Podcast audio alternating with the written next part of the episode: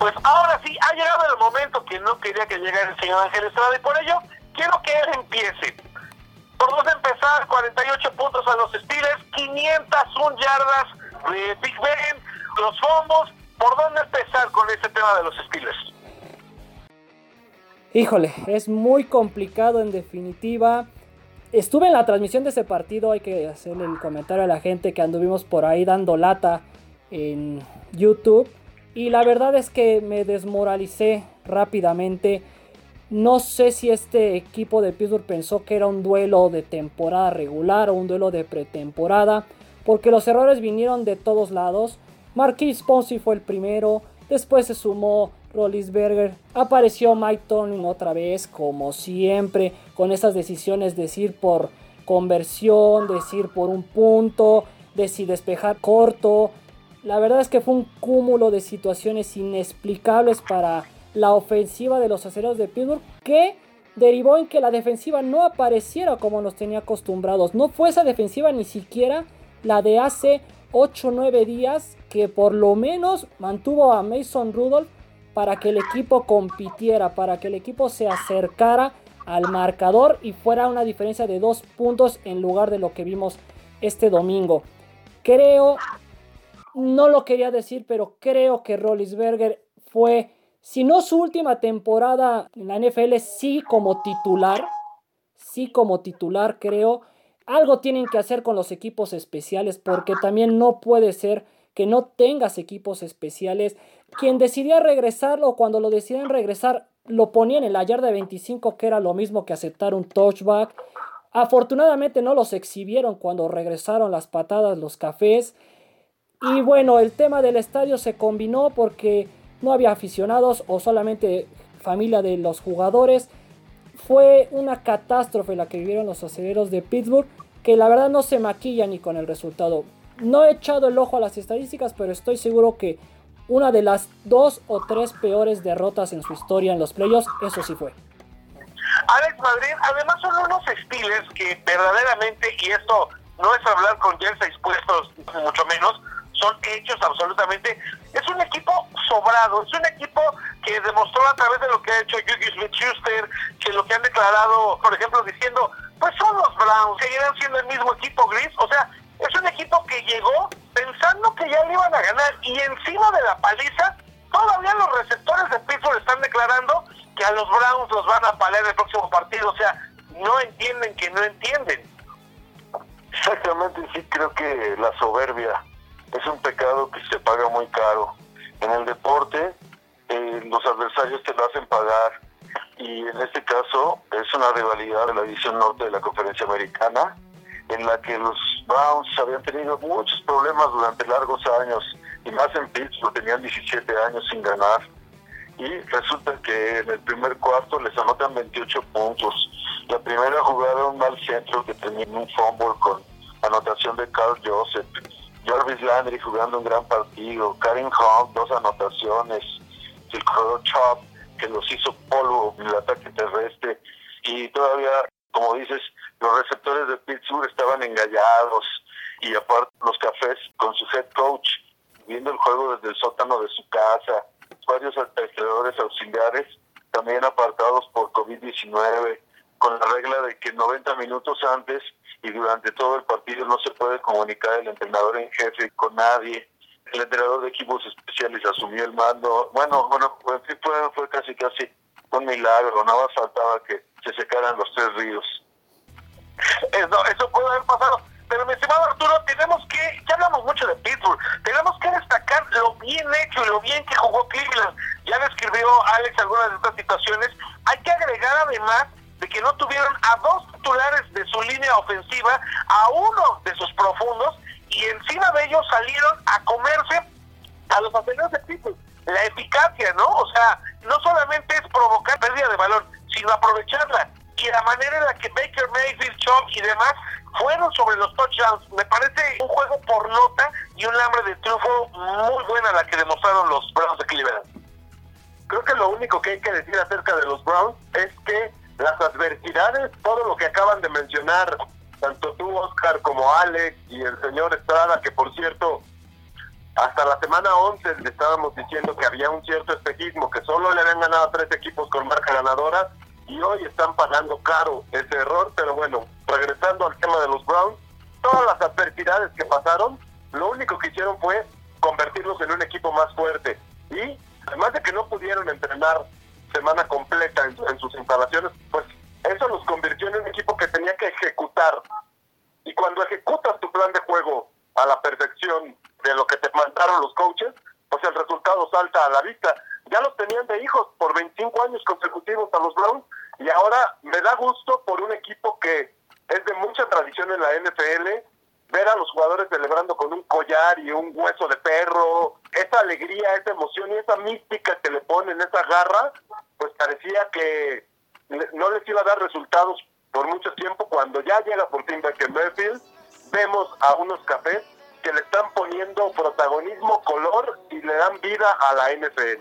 Yo solo espero, señores, yo solo espero que los acereros le hayan echado un ojo al colegial de ayer y se estén moviendo desde este momento para hacerse con o Mac Jones o con Justin Fields. Por lo menos me doy por bien servido que llegue Justin Fields. Y también que le echen un ojo a otras opciones porque no pueden seguir así de verdad. Yo solo espero. antes de irnos a la colegial, y no quiero jugar al abogado del diablo, ni mucho menos, pero ahorita está criticando a Ángel Estrada, está criticando, no, que Rotlisberger, no es posible. Lo pongo así, Ángel, y a todos los amigos aficionados de Pittsburgh. No había mariscal de campo en el equipo, ya deja en la tierra, en el equipo que les hubiera puesto, después de la paliza que pudo haber terminado 52-0, los llegó a poner Rotlisberger hasta 13 puntos, ¿eh? Estuvo cerca, estuvo verdaderamente cerca, hasta que otra vez Cleveland puso el acelerador.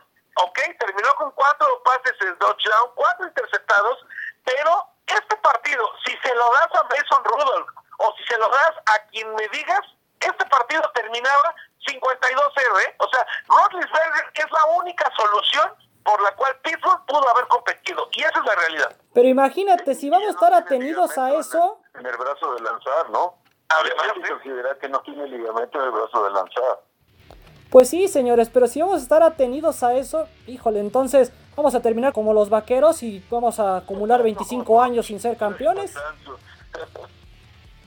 Ahora, también otra queja que me parece, insisto, no estoy siendo abogado del diablo. ¿Cómo no? ¿Cómo no, señor Mota? Ya me hizo enojar. El equipo de los Steelers es un equipo unidimensional. Bien por aire, no son espectaculares, pero bien por aire en gran medida a Big Ben, pero por tierra no existen. Fueron líderes en capturas con 56 a lo largo de la temporada, secaron a TJ Watt, pero aún así mantuvieron presión. O sea, la realidad es que todo esto se logra gracias a un buen cocheo, porque si no, yo creo que entonces ahí se voy a tomar esta expresión. Sí podrían ser como los Dallas Cowboys, o podrían ser como San Francisco últimamente, o podrían ser inclusive hasta como los Leones de Detroit. Si no tuvieran a un buen entrenador en jefe en las laterales, la verdad no podrían llegar ni siquiera a este lugar. Pues qué les digo, mejor sigamos con el colegial. Pues ahí está, y por supuesto nada más cerrar con el tema de los Browns van a bailar con la más fea contra los jefes de Kansas City. Seguramente no van a ser un plan, pero sí seguramente van a enfrentar a un rival muchísimo, muchísimo más poderoso. Y de ahí pues solamente vámonos al National Championship. Mi estimado Arturo para Fox, séptimo título para Nick Saban, seis de ellos con Alabama, uno lo ganó con LSU y una absoluta paliza la que dio la más llamada marea roja, porque son los Roll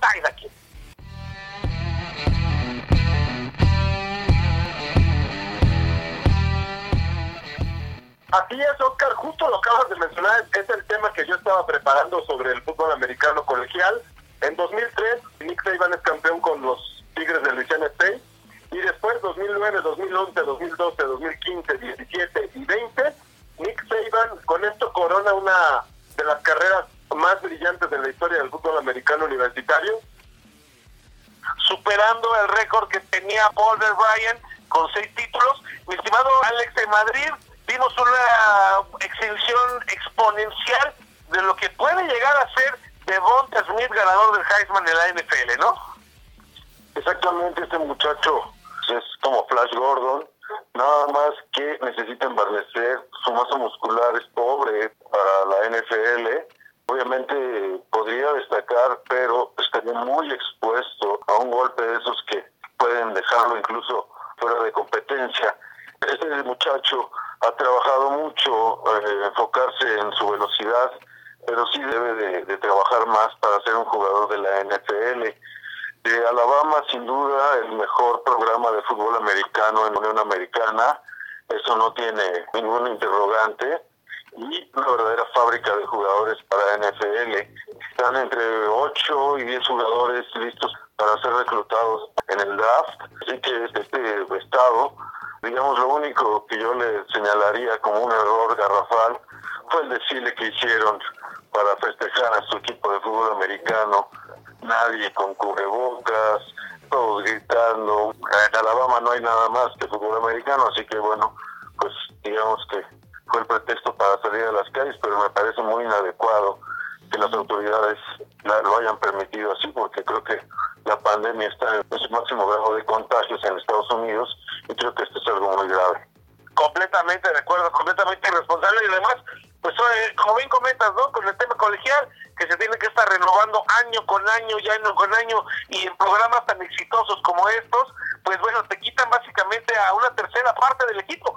Ángel Estrada, mencionabas a Mac Jones, un Mac Jones que además fue banca primero de Tua Tagovailoa, después de Jalen Hurts y ahora sale Mac Jones con honores de una universidad que originalmente se había caracterizado por producir jugadores a la defensiva, buenos linebackers, buenos esquineros, buenos safeties, pero ahora bueno está empezando a sacar muchos mejores productos a la ofensiva.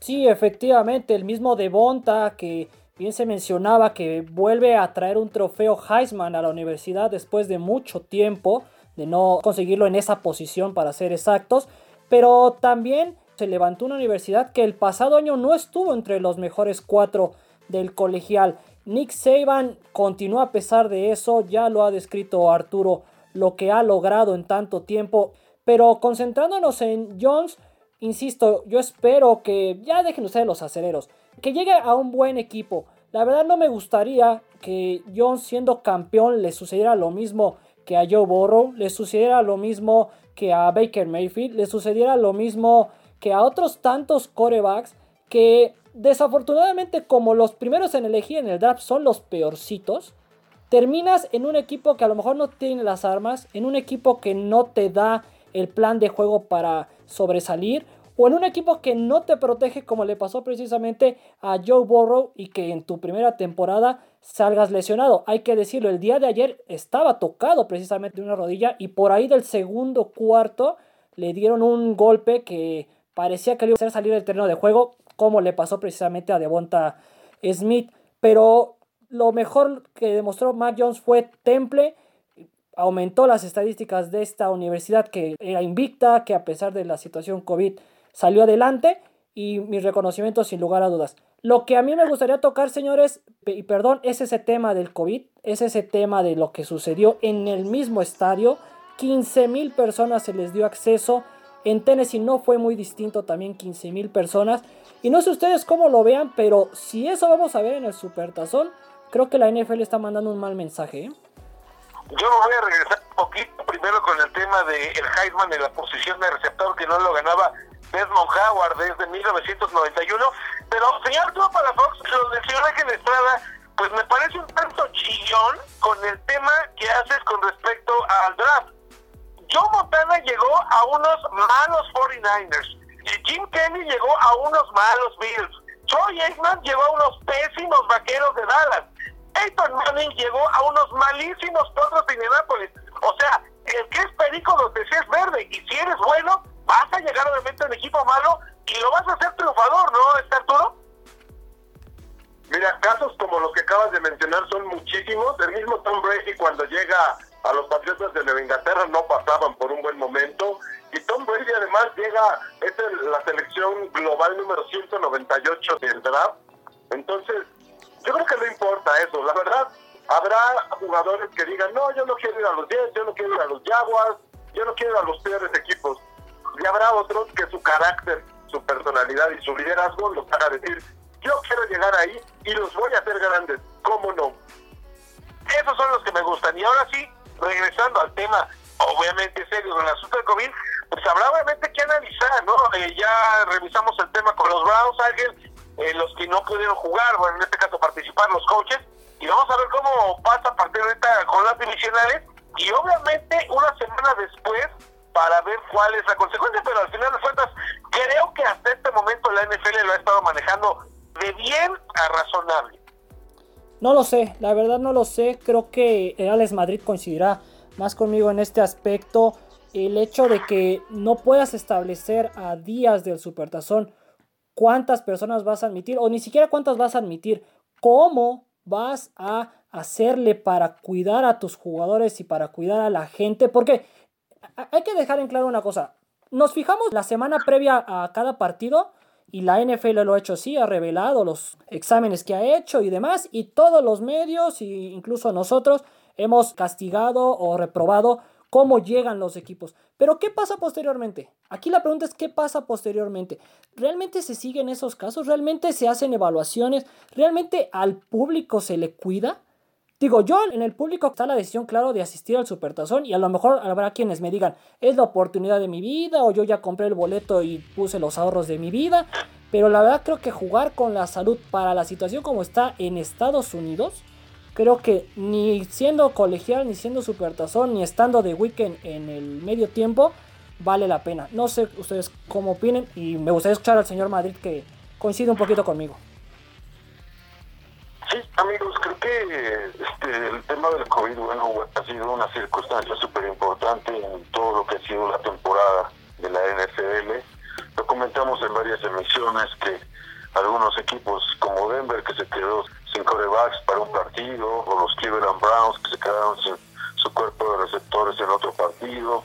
Los diferentes equipos se tuvieron que adecuar a esta nueva condición que presentó la campaña. Creo que, como lo comentaba desde antes del inicio de la campaña, la NFL no vive de los ingresos por taquilla. Ellos tienen una mercadotecnia y un sistema de ventas increíble, derechos de transmisión, publicidad, patrocinadores, en fin creo que los recursos que ingresan por taquilla en consumo dentro del estadio, creo que es la parte menor de los ingresos de la NFL. Y mm, dentro de lo malo que es, que, yo considero que, el público asista a los estadios, creo que dentro de lo malo, lo bueno fue el caso de los Bills de Búfalo, hizo exámenes COVID a todos los el público asistente. Entonces creo que bueno, de esa manera creo que habría más confianza, pero eso suena como que esa medida se va a tomar para el Super Bowl e incluso para juegos de campeonato de conferencia. Ojalá que sí, Alex, y perdón, este Oscar ya es lo último, porque ayer por lo menos en el colegial, insisto, fue en Miami, a unos metros de Tampa Bay, ayer por lo menos en la transmisión, que estoy seguro la mayoría la vimos por ESPN, conté 10 casos de gente que tenía el cubrebocas sin tapándose la nariz o sosteniéndose la papada. Muy deficiente si nos metemos a eso, entonces nos meteremos ya nuevamente a esta guerra de los mil días, que ya no, o sea, la NFL, ¿qué puede hacer contra este tipo de aficionados? O que puede contra los coaches, inclusive ya empezar a levantar sanciones a lo largo de la temporada. Pero si, por ejemplo, tienes a una sociedad que con toda la euforia colectiva y la euforia por ganar un campeonato, sales y te alborozas y te amontonas con más de, no sé, dos mil, tres mil, cuatro mil personas, o sea, pueden venir las medidas que tú quieras, pero sea México, sea Estados Unidos, sea Brasil, si la misma gente no entiende el momento que se está viviendo, pues puedes poner las medidas que tú quieras y no va a pasar absolutamente nada. Pues ya veremos qué sucede el 7 de febrero y a ver si es el 7 de febrero. Para terminar, señor Arturo Fox, ¿alguna rápida que quiera comentar? Creo que vamos a tener un partido donde veremos a coreback que en conjunto suman 85 años, ya que el sábado Drew Brees estará cumpliendo 42, Tom Brady tiene 43, y yo creo que no es solo en la historia de la NFL, sino en la historia de cualquier deporte, nunca vamos a ver a dos jugadores que superen los 40 años enfrentándose y que además ambos los vayamos a ver en el Salón de la Fama de sus respectivas disciplinas. Señores, un placer compartir con ustedes esta semana y disfruten la ronda divisional y ojalá ganen sus equipos los que sigan con vida. Alex Madrid, pase pantalla que tenga. Exactamente, solamente para comentar el resultado de la venta de jerseys durante la temporada regular. El primer lugar lo ocupó Patrick Mahomes, el segundo lugar Tom Brady, tercer lugar, sorprendentemente, Tua Tagovailoa. El cuarto lugar es de Lamar Jackson. Y el quinto lugar de Russell Wilson. El único jugador que no es coreback y que entró en el top 10 fue CeeDee Lamb, el receptor de los Vaqueros de Dallas. Ángel Estrada. Buffalo, Green Bay, Kansas City y Nuevo Orleans en la final de conferencia, señores. Vámonos, bien aventado. Tenemos que aventar la quiniela. Yo solamente comentarles que Dan Quinn es el nuevo coordinador ofensivo de los Dallas Cowboys. Me parece que llega a la posición donde más sabe. Tenemos que olvidar este papelón que hizo como entrenador en jefe con Atlanta. Pero me parece que puede construir una excelente línea defensiva. Nos despedimos. Esto es Sport Ball, donde solo cabe la NFL. Nos escuchamos en el próximo touchdown. Gracias.